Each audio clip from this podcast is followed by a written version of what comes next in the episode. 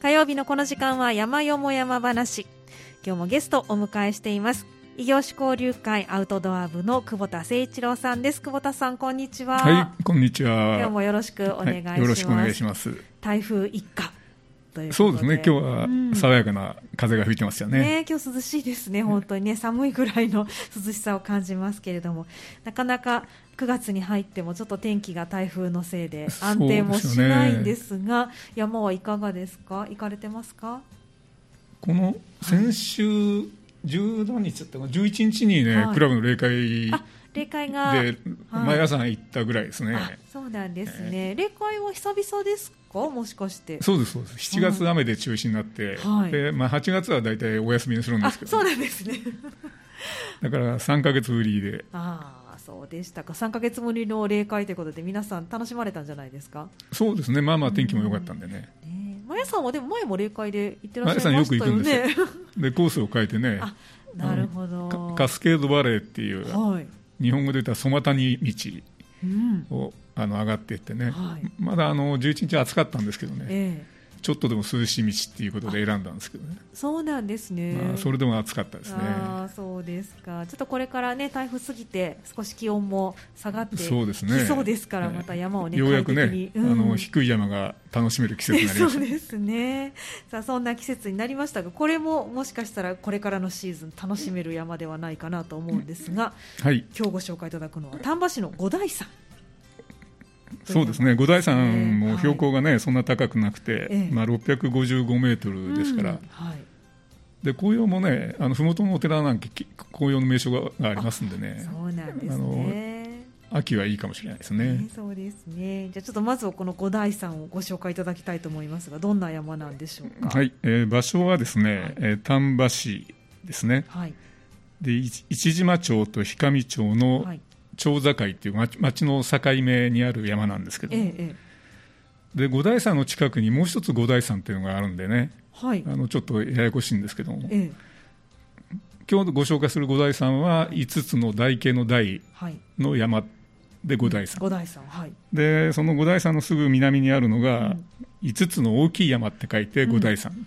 ややこしいですね、同じ名前で、字は違うんですけれども、発音は一緒ですね、読み方は一緒で。すぐ近くにある。でこの五台山がですね名前の由来はね、ええ、あの中国の有名なですね、はい、え五台山という世界遺産にもなっている場所がありましてですね、はいえ、これ山ですか、五台山っていう。えあの5つの山があって、それ全体をね、五代さんっていうふうに言う。で、まあ、宗教的に非常にあの有名で、ええ、あの仏教の聖地でもあり、はい、でラマ教の聖地でもあるんですよね。へえそうなんですね。仏教で言えばあの文殊菩薩の聖地っていうことで有名らしいんですけどね。そでその五代さんに由来した山がこの丹波市にあると。はい、これ由来したということでおっしゃってましたけど何かこの中国の五代さんと関連があるこれがね詳しい説明がね、ええ、書いてる書類はないんですけども、はい、でなぜ五代さんってつけたかということと、うんうんはい、誰がつけたかって興味ありますよね。ありますね。でちょっと調べてみたんですけどね、え、あの手がかりの一つは、はい、そのすぐ近くにある五台山なんです。よ。えーと、大きい。大きい方。5つの大きい山の五台山、はい、でこの五台山の近くにあの、うん、お寺有名なね富士で有名なあの、はい、白豪寺っていうお寺があるんですよね。はい、とっても富士が本当ねゴールデンウィークの時皆さん行かれるお寺ですよ。ね。すごく有名ですよね、えー、富士で、え。ーえー、その白豪寺の三号がですね、はい五台山なんですね。えっ、と大きい方がこの白号寺の三号となっている。はい。ただしですね、ええ、この五台山の字がね、うん、昭和になってから、ええ、台形の台から大きい方に変えたっていうんですよ。ああそうなんですね。でこれあの、はい、白号寺のホームページにはっきり書いてあるんですけども。もともとお寺を改装したのはあの兵庫県でたくさんのお寺を回帰した報道千人が708年に改装したお寺なんですけどね、中高の祖がですね、はい、あのまた有名なお坊さんで自覚大師っていう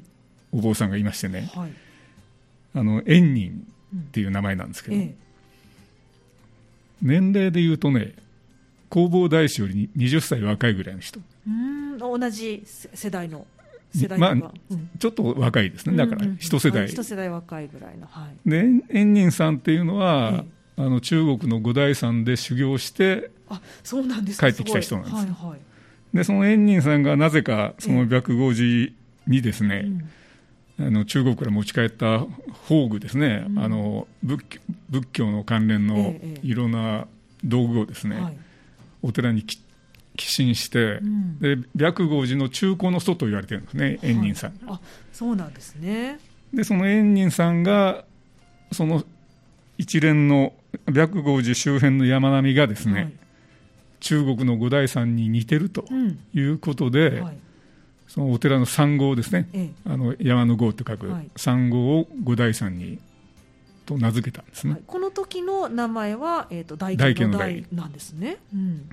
でそれがなぜか昭和になってから、うんはい、大の大きい方の大に変わってるんですけどね、うん、それなんか意味があるんですかね。でそれね、はい、実はあの白毫寺に電話して聞いたんですよ。すごい。はっきりしたことは分かんないと。あそうですか。これでも山が変わったわけではないんですよね。うん、でね、あの 五代山中国の五代山っていうのは、まあ、5つのピークがあるんでね、うん、で円仁さんもその周辺の山並みが五代山に似ているということで、現在の五代山も含めてですね、うん、その周辺の山々全体を見て、五代山に似てるって言った可能性がありますよね。じゃあ、えっと、あの とっても話がややこしいですけれども、えすぐ近くにある大きいがつく方の五代山も含めて、はい、ってこと。そうです。はははなるほど。ただそれはね、うん、あの丹波市の観光協会に確認したんですけど、わ、ええ、からないって言われたんです。謎のままなんですね、うん、だから一つの手がかりはその白毫寺の3号、はいうん、でもう一つの手がかりはですねあの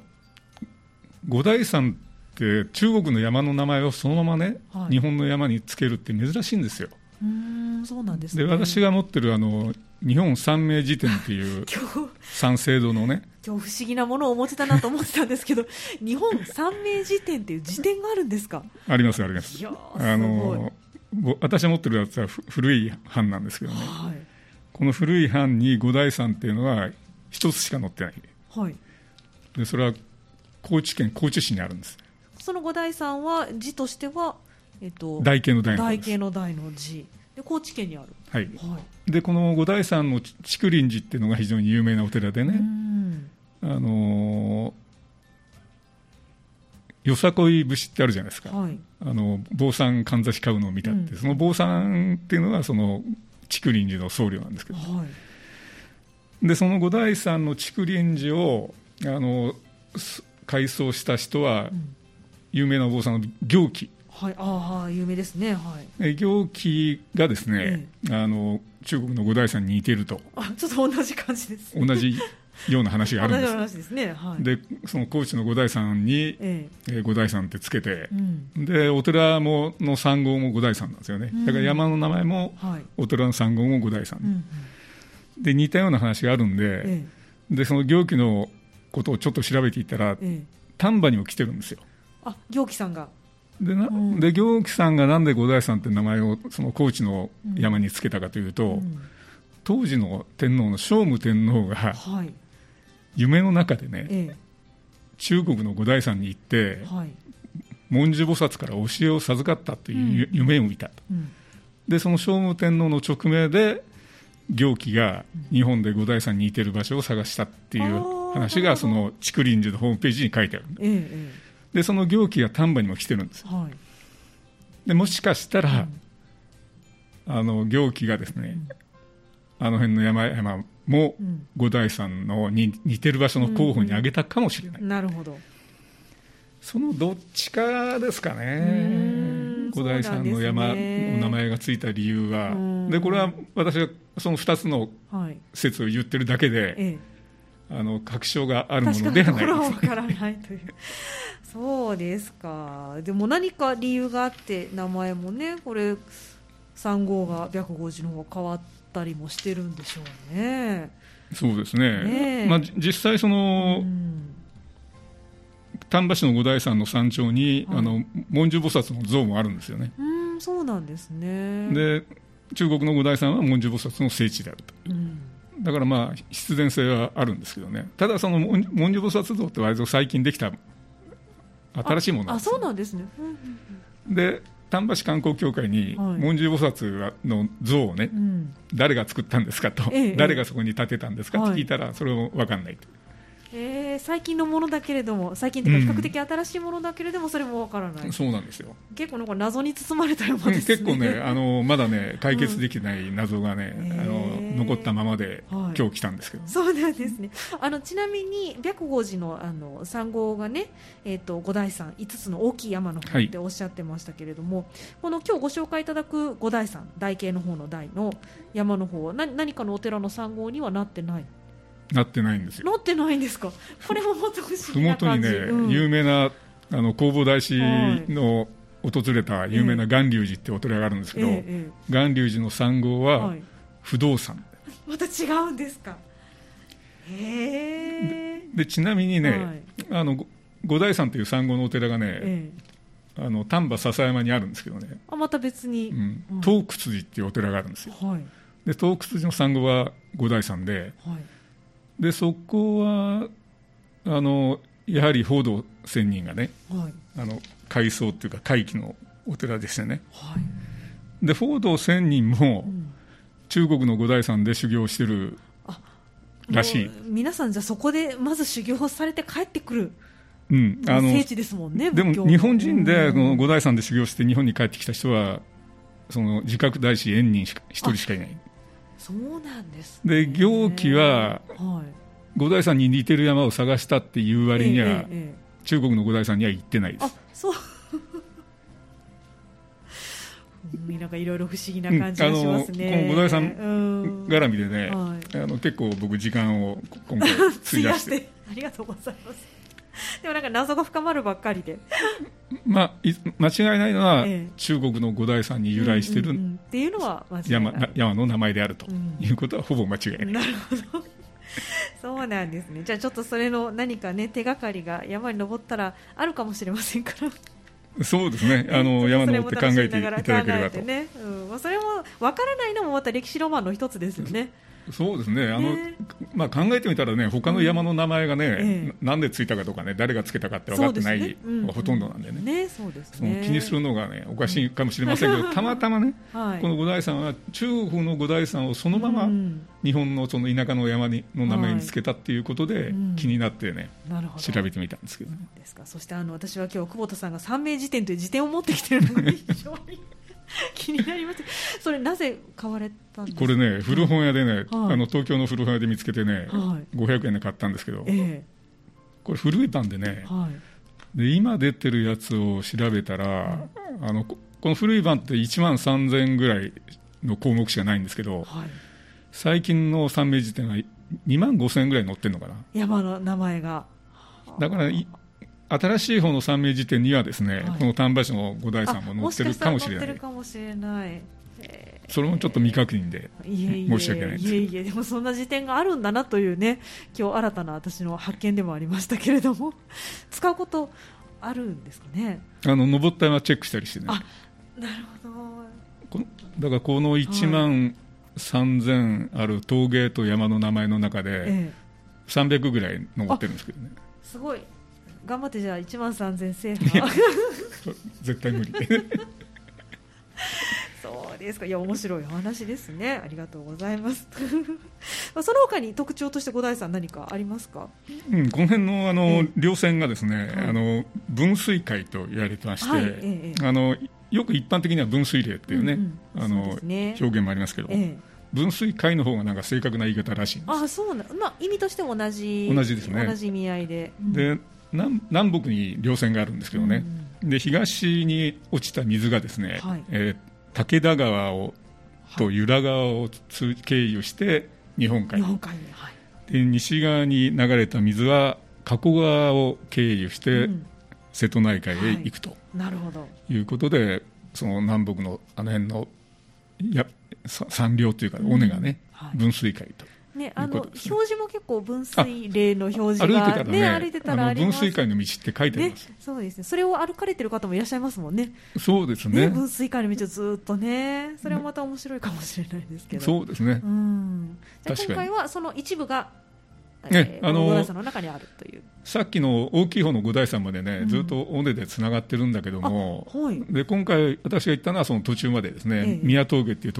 峠で降りて、はい、その周回コースにしたんですけどね。なるほど、まあ、そこまで重走もすることができるというできます、できます。あの五台山、大きい方の五台山を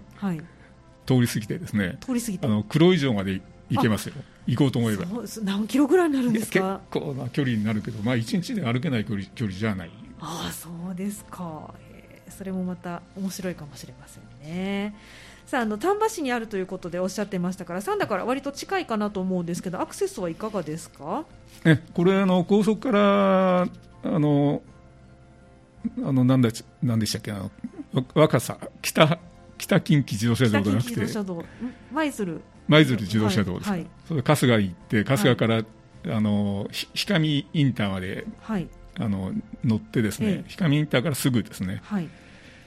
三田からだったら車で50分ぐらい。近いですね。はい。これで電車でも行けないことないんですけどね、うん、あの JR の貝原っていう駅があって、え、そこからあのバスが新規バスが出てて、はい、で高楽口っていうバス停まで行って、そこから歩くことでですね、登山口まで行けるんですけどね、はい、まあやっぱり電車とバスですからね、うん、だから2時間近くかかかります、ね。うん、かかってしまいますよね、ね、電車の乗り継ぎとかも考えると、ね、少しかかるんでやっぱり車の方がアクセスはしやすいかなというところですかね、駐車場もありますしね。あそうなんですね。駐車場があるということで。じゃあまあ行かれるなら車で。の方が便利ですねやっぱり。わかりました。ではあの後半に実際歩かれたルート見どころも含めてご紹介いただきたいと思います。はい、はい、後半もよろしくお願いします。はい、お願いします。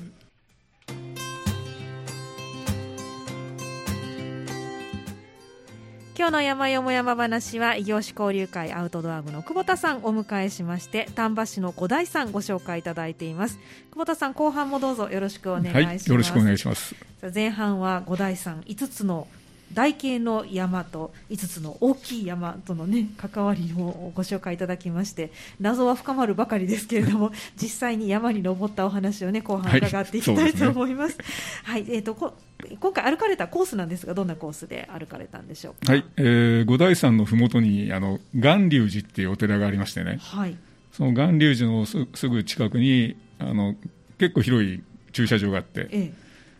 で無料駐車場もあるんですけども、はい、あのさらに巌流に近づくと、うん、あの1回300円ぐらい入れるような箱があってですね、はい、あの止められる駐車場もあります、はい、そんなに離れてないですか駐車場、うん、あのすぐですね、うん、じゃあ別に無料に止めても全然歩ける距離。うん、全然近いですよ、近い距離ということですね、はい、そこからでそこからですね、あのちょっと川が流れててその川を遡る感じになるんですけども、えええー、ドッコの滝っていう滝があるんですね、はい、有名ですよね。これね、はい、あの有名です、はい、弘法大師の伝説があるということで、じゃあ後ほどそのあたりは、ね、お聞きしたいと思いますが。でドッコの滝のすぐそばに、ええー、浅山不動尊っていう、はい、あの弘法大師があの自らの手で作ったというお不動産、はい不動明王ですね、はい、不動明王を石で作ってね、はい、それが洞窟の中に祀ってあるんですけど、はい、その浅山不動尊っていうのがあって、うん、そのすぐ横からと登山ができて登山口になって。があるということ、はい、その登山口から五台山の山頂まではですね、ええ、大体まあ1時間ぐらいですかね。1時間強、はいで五台山に登ってそのすぐそばの、はい、えー、小野寺山というピークがありましてね、はい、これは標高645メートル、はい、それからちょっと南に高取山、うん、これが566メートル、はい、で高取山を降りてきて、えー、峠がありましてね、これがあの宮峠。宮峠。この漢字の書き方2つあるんですけど、ええ、美しい和平和の和っていう宮峠っていう書き方と、あの123のえー、と数字の数字の3宮峠って両方字があるんですけども、ええ、山にって書いてあったのは美しい方でしたね。そうなんですね、はい、でその宮峠からまたそのどっこの滝の方へ降りてこれるんで、うんはい、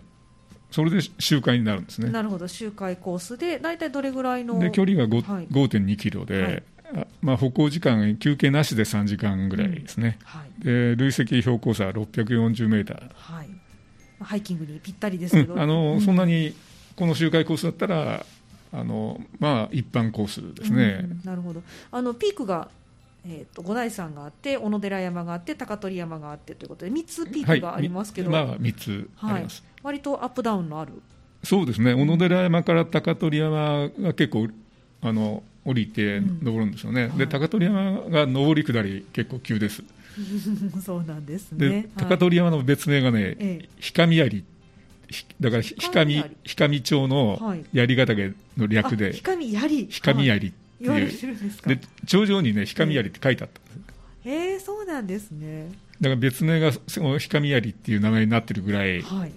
ちょっと上り下りが急だったですねとんがってる感じなんですねそうですか分かりました、はい、五台山とかの高取山は展望がいいですね。あなるほど。ここは展望よしということで、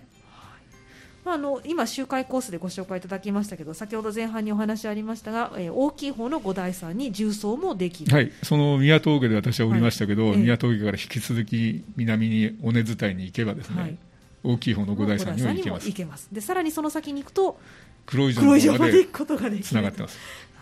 興味ある方はね、えー、どんどんと歩いていただけたらと思いますが、はい、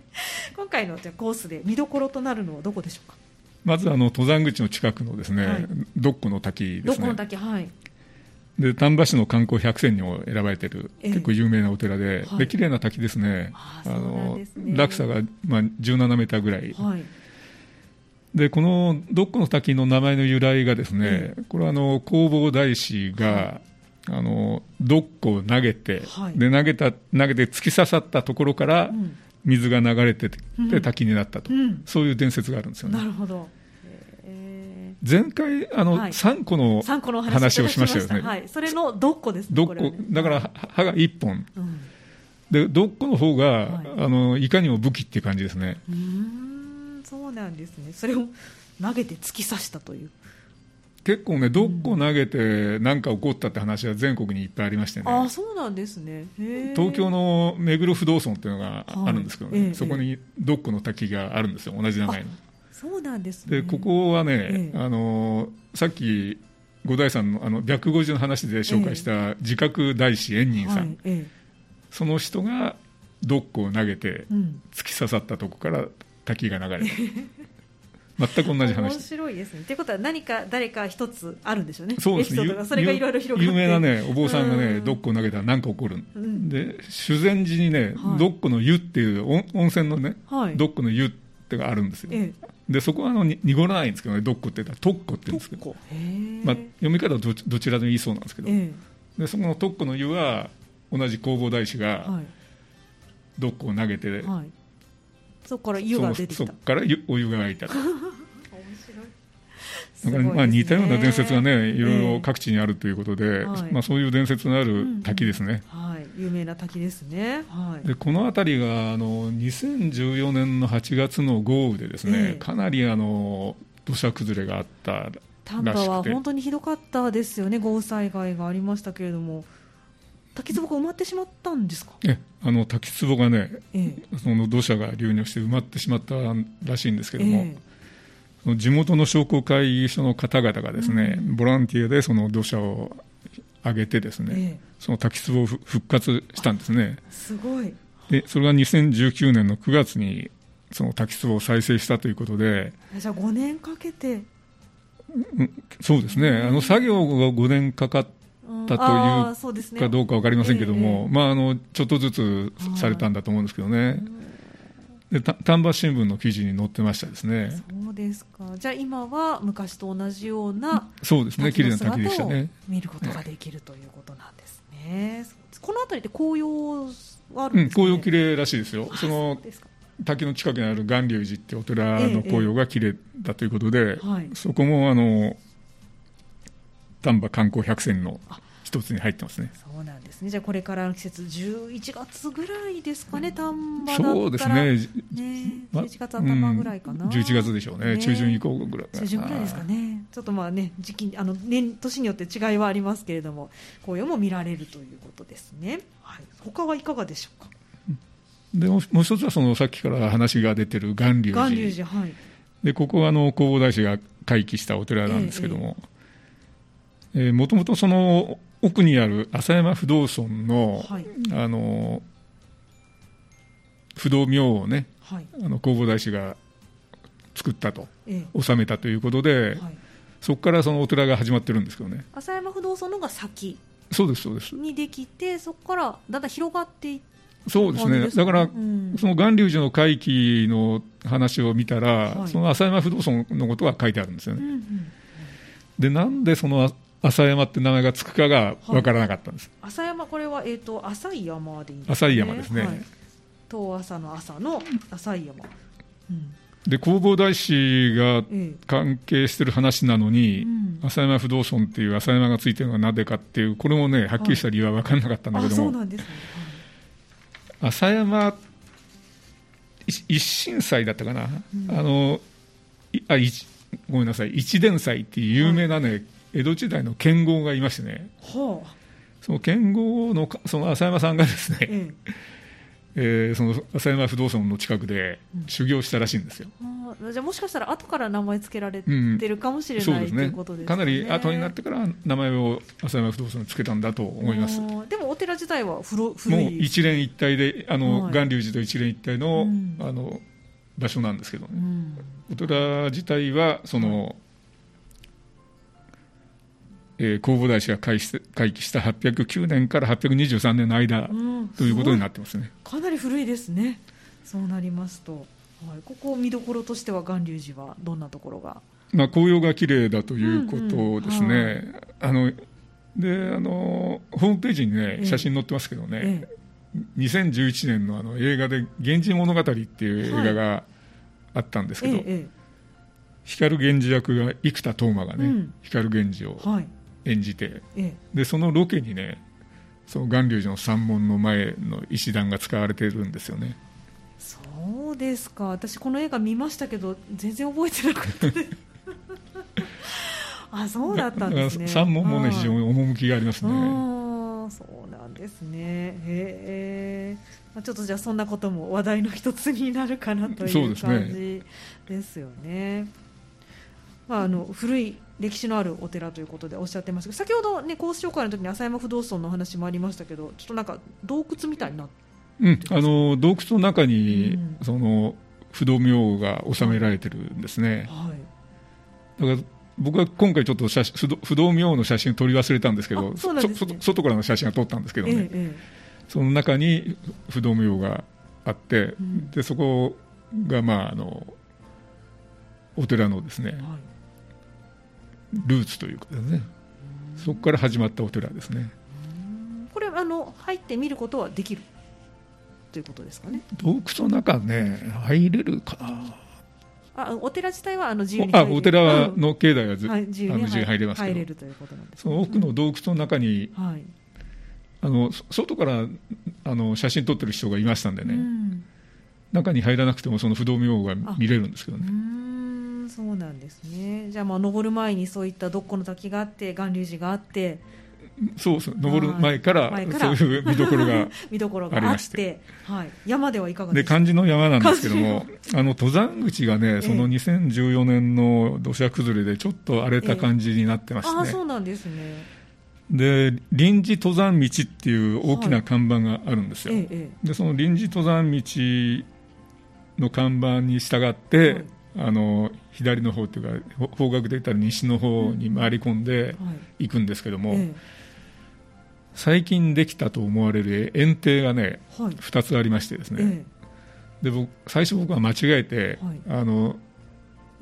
右側の谷の園庭の方に行きかけたんですけども、うん、それより西側にある園庭の横に新しい道がついてます、ね、そうなんです。ちょっとじゃあここ分かりにくい、うん、あのそうなんですよ、だから古いガイドブックだったらその園庭の話は載ってないんですよね、あじゃあ新しくできているのでということで。だそこを注意していただく必要があるんですけど、はいえー、西側とおっしゃってますけど左側になるんですかね？左側ですね。左側の。五代山に向かって左側の園庭の横に、はい、あの新しい道ができて。いてそこから、はい、あの旧登山道に合流できますで。なるほど。それが、えっと、臨時の登山口とまた別。いやそれは臨時の登山道だと思うんですけど、ね、ちょっとね、はい、その臨時の登山道を何を指しているかがよく分からなかったんですああそうなんですね。なるほど分かりました。じゃあちょっとここだけ注意して登っていただいてそうですね、まあ、登ればそんな荒れたところは、ね、あのその園庭さえ、あの確認できれば、あとは問題なく、うん、ちょっと沢沿いにはいい道ですね、あの樹林帯の中の。うんそうなんですね、はい、で、えーまあ、ほぼそこからだと1時間弱ぐらいで五台山山頂に着くんですけども、で五台山山頂が非常にあの展望がいいんですよね、うん、まあ、特にあの南側ですね。光盆地を見渡せる展望テラスみたいなのがありましてね、テラスがある、まあ、テラスって言ってもあの木造ですけどね。いやでもなかなかね山頂って普通開けただけとか 開けてないところもありますしね。そうですね、うん、あのだからさっきあの前半に申し上げた、あの文殊菩薩の像もありますし、うん、で兵庫ふるさと五十山っていう看板もあるんですね。はい、あの五十山ですが当然あの百山に入ってるんですけど、ね。うん、あの兵庫県山岳連盟がね、はい、50周年を記念してあの五十山を決めたんですよね。うん、でそれが10年後に60周年を記念して 百山に増やしたんですけど、だからその最初の50段に入ってた山です。ということはあのいい山そうですね、ね、あの50人厳選されてますからね、ね、そうですよね。なるほど。面白いですね。でもそのテラスもあって文字菩薩像もあって、うん、あのいい山ですよ、あのガイドブックで兵庫県の山っていうね、はい、あの大和渓谷社のガイドブックがありますけど、ええ、ここにも書いてありましてね、はい、氷上盆地を見下ろす丹波の修法修法。優れた山ですね、うん、すごい。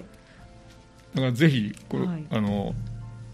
藤本さんも一回は行っていただければと、はい、ですね。勘違いしてました。私ね大きい方の五代さんは行ったことがあるんですよね。あそうね、ね、これがなかなか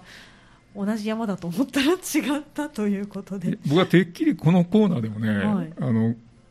大きい方じゃなくてこの大家の方の五代さん紹介されたことがあると思ってたんですけど、ちょっと過去の記録調べたらなかったんでね、ええ、じゃあ五代さんにしようかと。はいありがとうございます。まあ、丹波のね山って本当にあのいろんな山ありますけれども、ここ修法ということですから。うん、いい山ですね。丹波の修法ということですから、ぜひ。で、5月はあの尺投げもね、あ、あのところどころに咲いてるらしいんで、ええうん、秋は紅葉とね、はい、でその5月の尺投げと、うん、そ本当はそっちの時期の方がいいんですけど、私が行ったのは夏に行ったんですけど、ええ、7月 まあでも、ね、景色もいいということもありますし、ね、歴史もありますので、まあ、いつ行っても楽しめそうな、うん、あのいい山ですね。ね山ということですのでね、まあ、これからは、えー、紅葉シーズンにも入りますので紅葉も楽しみながらぜひ行っていただけたら、ね、はい、おすすめの山ですね。はい、わかりました。今日の山よも山話は吉子流会アウトドア部の久保田誠一郎さんに丹波市の五大山をご紹介いただきました。久保田さんどうもありがとうございました、はい、ありがとうございました。以上山よも山話のコーナーでした